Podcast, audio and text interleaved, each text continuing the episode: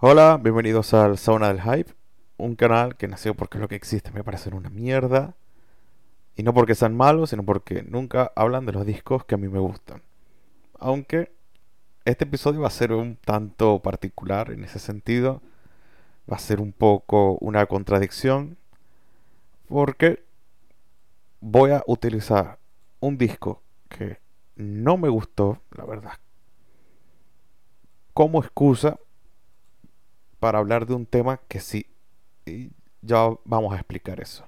El tema es que los británicos Spider God publicaron el que vendría a ser su debut como tal, que es este Fly in the Trap. El de la foto del ascensor, un simple ascensor. O eso parece ser. Este es un grupo, bueno, como ya dije, ¿no? Eh, inglés que había llamado la atención antes por una serie de, de demos, de splits, pero sobre todo por este álbum, este Black Renditions, perdón, que recopilaba una serie de covers, como podemos ver, de pop. Tenemos Whitney Houston, Not Spice Girl, Britney Spears, Christina Aguilera, etcétera, etcétera, hasta Kanye West. Entonces, bajo esta primicia, podríamos tomarnos en serio a Spider God. Pues, en mi opinión, no, para nada. Para nada. Nadie que haga eso, en mi opinión, merece ser respetado. Y lo peor es que en su perfil de, de Bandcamp a ver si lo encuentro. Bueno, en fin, ellos alegan que ese álbum fue un éxito de crítica. ¿Se puede ser más cara rota? No, no lo sé. Pero bueno. Luego, como que se fueron enseriando y fueron sacando una serie de EPs y de colaboraciones que fue desembocando en una temática ya mucho más seria una temática un poco más ocultista que encuentra en este single The 50 Second Murder la obsesión temática que van a desarrollar como concepto en su disco de este año Flying the Trap que es la muerte de esta chica que es Elisa Lam. Inglaterra de por sí es un país muy particular en cuanto a black metal. Podríamos resumirlo o englobarlo, mejor dicho, como gran el Reino Unido. El Reino Unido que en cuanto a grandes exponentes del black metal yo creo que la mayoría, lo primero que se nos podría venir a la mente podrían ser Cradle Field. Pero mucha gente preferiría Anan Lacrat. Aunque son dos estilos totalmente distintos, ya vemos un poco lo que es la isla en cuanto a términos de variedad y que no han podido consolidar un sonido que digamos se siente propio, ¿no?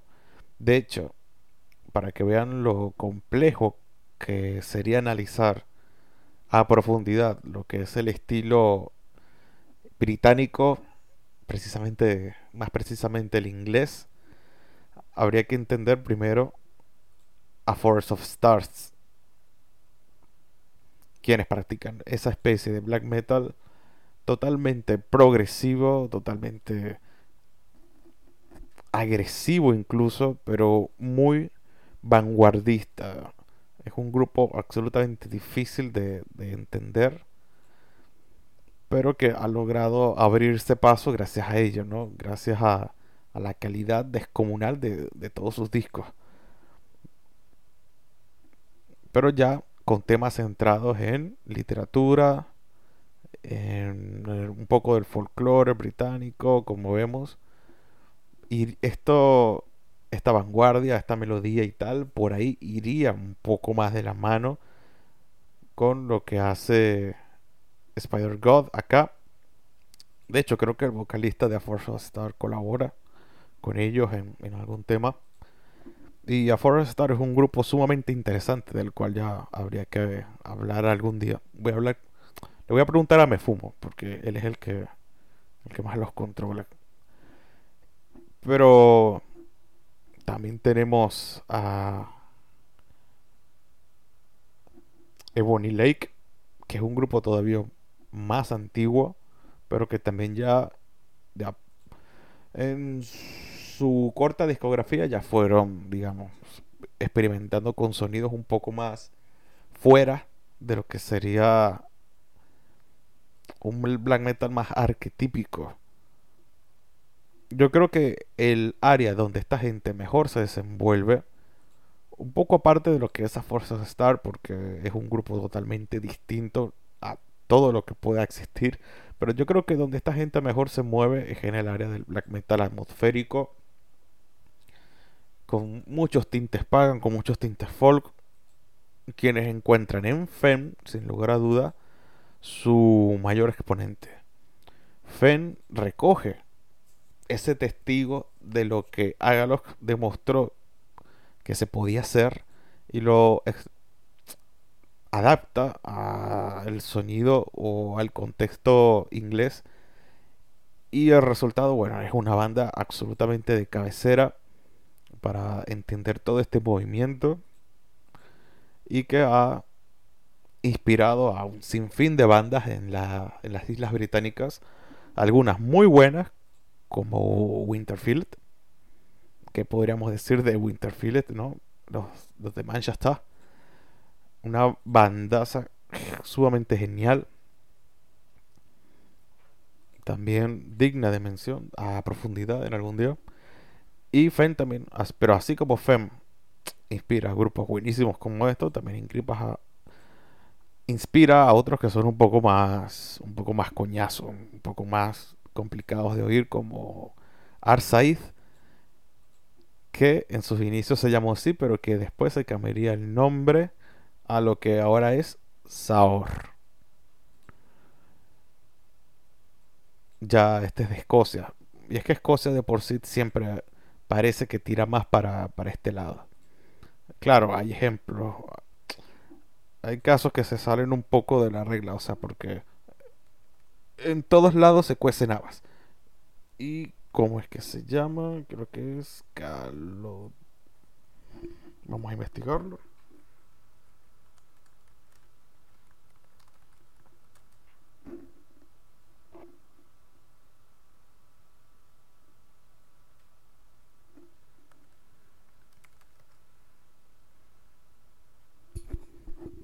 Bueno, de aquí a que, de que lo encuentres se hace largo esto.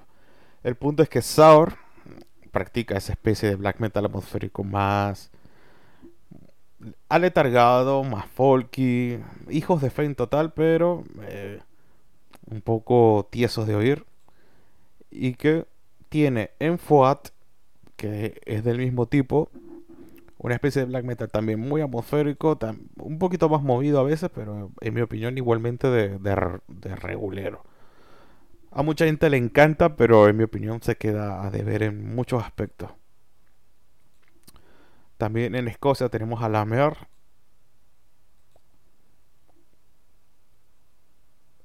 También tenemos a Empire. También de Escocia, de Glasgow. Tenemos a Ekate Enthroned, también practicando una especie de black metal sinfónico. Ellos son de ingleses, estuvieron en Gales, se regresaron a Inglaterra. Y Simbrinos de Gales. Y más recientemente, eh, volviendo a Inglaterra, un grupito o un proyectito solista que a mí me encantó, este de Galdragon black metal muy artesanal, muy áspero. Y yo creo que los que llevan un poco la batuta, digamos, un black metal más continental, más arquetípico, es Nick Harzak, quienes han abierto paso, en mi opinión, con trabajos de muchísima calidad. ¿eh? Mucha gente los puede tachar de imitadores de Dissection y tal, pero yo creo que esa es precisamente la intención del grupo, ¿no? Ellos no, digamos, no se adhieren a ningún tipo de corriente nacionalista o folclórica. Ellos practican un black metal muy continental, muy arquetípico, muy melódico. Pero teniendo eso claro, en mi opinión, es un resultado digno. Son discos muy buenos estos. Esto sería, claro, me estoy saltando muchísimas bandas, muchas, muchas. Seguro que en Irlanda del Norte también hay algo, pero a modo de nada más de situar en contexto. O sea, este sería más o menos, muy en resumidas cuentas, el contexto del black metal en las Islas Británicas, ¿no? Que siempre es un territorio muy, al, ser insular, es muy, muy particular, con una visión muy propia de entender las cosas, de entender las cosas que provienen del continente. Y yo creo que eso repercute no solamente en el modo de ser de la gente, sino en el arte que hacen, como en este caso es la música. Y como vemos, tenemos bandas muy distintas, tenemos bandas eh, pseudogóticas, sinfónicas, industriales, eh, de vanguardia, atmosféricas, hay de todo para elegir. No hay un sonido que los defina como tal. Quizás Fenn y Winterfield fueron los que más se preocuparon por ello y que en mi opinión mejor lo hicieron. Yo creo que Escocia da para muchísimo más. Escocia da para una tiene una cultura pagana queda para muchísimo más y bueno, sin duda los que mejor lo supieron hacer fueron Primordial en Irlanda, pero ya hablamos de eso largo entendido en un episodio especial con Me Fumo.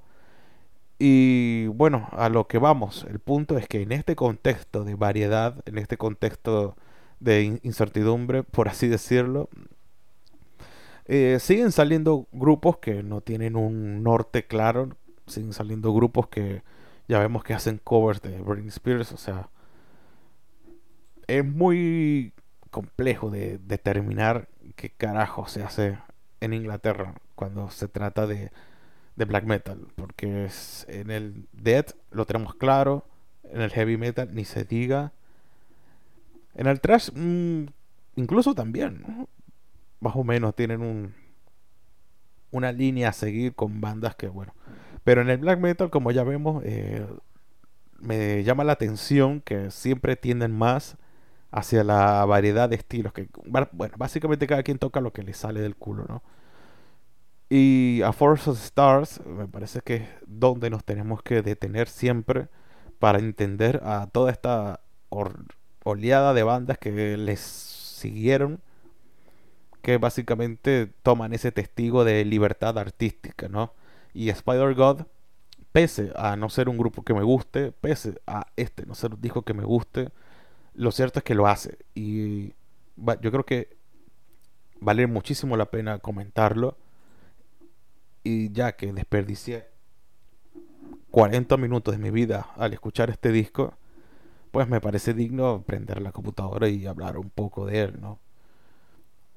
Ojo, el disco no es malo, es Está muy bien grabado, tiene un sonido muy limpio, quizás demasiado.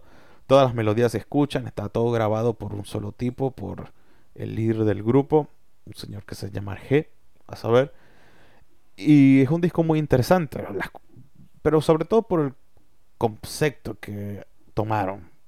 Musicalmente, un black metal muy melódico, un black metal arriesgado, sí, no como a First Stars, porque nadie suena a Force of Stars, pero eh, más o menos si los tipos no, no se acomplejan.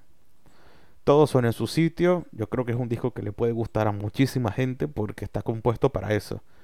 Eh, sorpresas, pues muy pocas. Lo que más me gusta acá es la temática, es el concepto del disco que se centra en la muerte, la extraña muerte de Elisa Lam, que era una chica que se hospedaba en el infame Hotel Cecil, que después cambió su nombre. Y esta chica, pues para quien no lo sepa, aquí vamos a hacer un poco de repaso al caso. Esta chica, eh, tras un video que se difundió, bueno, esta chica aparece muerta. Lo cierto es que aparece muerta en un tanque de agua arriba del, del hotel en cuestión. Entonces, haciendo las investigaciones, nadie sabe cómo llegó ahí, nadie sabe por qué. Los, las únicas pruebas, más o menos, que pudieron recopilarse es, es, este video muy incómodo de ver, en el cual se ve a la chica bajando y subiendo del ascensor, abriendo la puerta, asomándose, volviendo a entrar. Eh, es muy inquietante. Muy como si le estuvieran persiguiendo, pero en ningún momento sale nadie. Y el, el video a veces de rato parece cortado, editado. Y eh, la chica cuando finalmente se baja, desaparece y aparece, aparece muchísimos días después muerta en, en el tanque de agua este. Es un caso que yo creo que era la... Ya en ese hotel había varios casos de suicidios y de asesinatos, bueno, de muertes en extrañas circunstancias, pero sin duda esta es la, eh, yo creo que la que más mueve, sobre todo por lo misterioso del caso, ¿eh? porque nadie puede definir qué fue lo que pasó, nadie puede tener claro qué impulsó a la chica a, meterse en un tanque de agua si es que lo hizo ella porque mucha gente cree que hay una persona que no sale, que hay personal del hotel que está implicado en esto. Eh, las investigaciones o la vamos a meternos a Wikipedia que es donde mejor está explicado el caso creo yo la teoría más digamos más aceptada es que sufría de un trastorno bipolar un tanto nocivo y que, bueno, nada, sufrió de, de ciertas alucinaciones y tal. Y esa la llevó a, a suicidarse, por así decirse, o a matarse por accidente. Vamos a ver. La teoría más consistente hasta el momento es que Elisa Lam comenzó a dejar la dosis recomendada del medicamento contra su trastorno bipolar esto sugiere que tras el ataque psicótico, Lan subió a la azotea a través de la escalera de emergencia, pues no se sugiere que ella o los habitantes del hotel tuvieran permiso de tomar la llave de acceso a la azotea. Se dice, según esta teoría, que Elisa Lan pudo haber caído accidentalmente a uno de los tanques, posiblemente abierto por ella misma al momento de su muerte. La solución a la duda del por qué su cadáver apareció desnudo, esa es otra cosa. Ya habiendo arrojado la autopsia que no sufrió violación. Es que la misma Elisa Land se despojó de sus ropas mientras estaba dentro del tanque. o sea, como vemos, es todo muy turbio, es todo muy perturbador, es todo muy... Todo se presta para un disco de metal. Y bueno, este va a ser siempre uno de esos casos que van a quedar en el misterio. Y Spider-God, que eso sí, eso sí se los celebro, eso sí se los reconozco. Eh, tuvieron la gracia, por lo menos, de intentar crear un álbum que ejemplifique el, este miedo, este terror que pudo haber sufrido la chica. Lo hacen, en mi opinión se quedan muy a medias, en mi opinión. El álbum es muy melódico para lo que para el tema que están tratando. Es un álbum muy movido, es un álbum que experimenta con muchos estilos. Tiene ramalazos heavy, tiene ratitos trash incluso. Eh, la voz es es un check muy bueno, un gutural pues, que se resuelve. Pero la guitarra es saltarina, la guitarra como ya como ya como intento decir, no transmite ese miedo, no transmite esa incomodidad que transmite el video de seguridad de, de la amiga Lam, el cual, bueno, este tipo de muertes y de asesinatos misteriosos o de casos sin resolver, cuando son adaptados al contexto black metal, yo creo que siempre va a ser digno de mención. Y como ya dije, este disco lo estoy, estoy hablando de él en este momento porque lo escuché. Porque las cosas como son, o sea, es un black metal muy accesible. Tú te escuchas los primeros dos temas y te escuchas todo el disco, pero son temas que te enganchan, son temas que te mantienen atento a ver qué puede venir, a ver qué, puede, qué pueden inventar en los temas siguientes y la verdad es que no mucho. Ellos se, se dan golpes en el pecho, ellos dicen que sacaron una obra maestra. La presentación es muy buena, la portada, a mucha gente no le puede decir mucho, pero yo creo que sí va acorde. La música no, pero la portada sí está acorde al tema que, que escogieron. Y la presentación, la verdad que está muy bonita. La banda ya parece que se está profesionalizando más. Y como álbum del 2022, novedad, hace no mucho salió, hace un mes y algo, yo creo que valía muchísimo la pena comentarlo. Es un álbum que recomiendo para quien busque black metal sin pretensiones.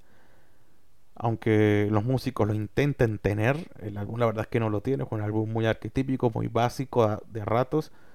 Muy alegre para lo que están cantando, pero bueno, yo valoro la intención artística, yo valoro la superación después de sacar un álbum de covers de Kanye West. Yo valoro la intención de dar un paso más adelante y decir, ojo, que no vamos, vamos en serio, esto no es una broma, no somos payasos. Para mí lo son, lo serán siempre. Pero por lo menos tuvieron la delicadeza de querer mm, desmarcarse de esa ideología estúpida de ese concepto estúpido de sus inicios y bueno, vamos a ver qué le depara el futuro. Lo cierto es que este álbum tiene melodías buenas, pero no es lo que buscamos cuando necesitamos black metal del, diablo, básicamente. Eso sí, eh, recomiendo leer el, tema, leer más del caso este de Lisaland, porque la verdad es que es muy, muy interesante. Y yo creo que adorna bien lo que pudo haber sido este disco. Y bueno, como ya vemos la escena británica es muy variada. Ya tocará hablar más a profundidad de ella. Hay discos muy buenos, bandas muy interesantes. Y seguirán saliendo, eso seguro. Pero cada quien a su bola, sin seguir un patrón definido. Vamos a ver si Reino Unido es capaz de consolidar una escena, un círculo como ya ha pasado en las escenas capitales de, del viejo continente. Pero bueno, interesante disco de Spider God.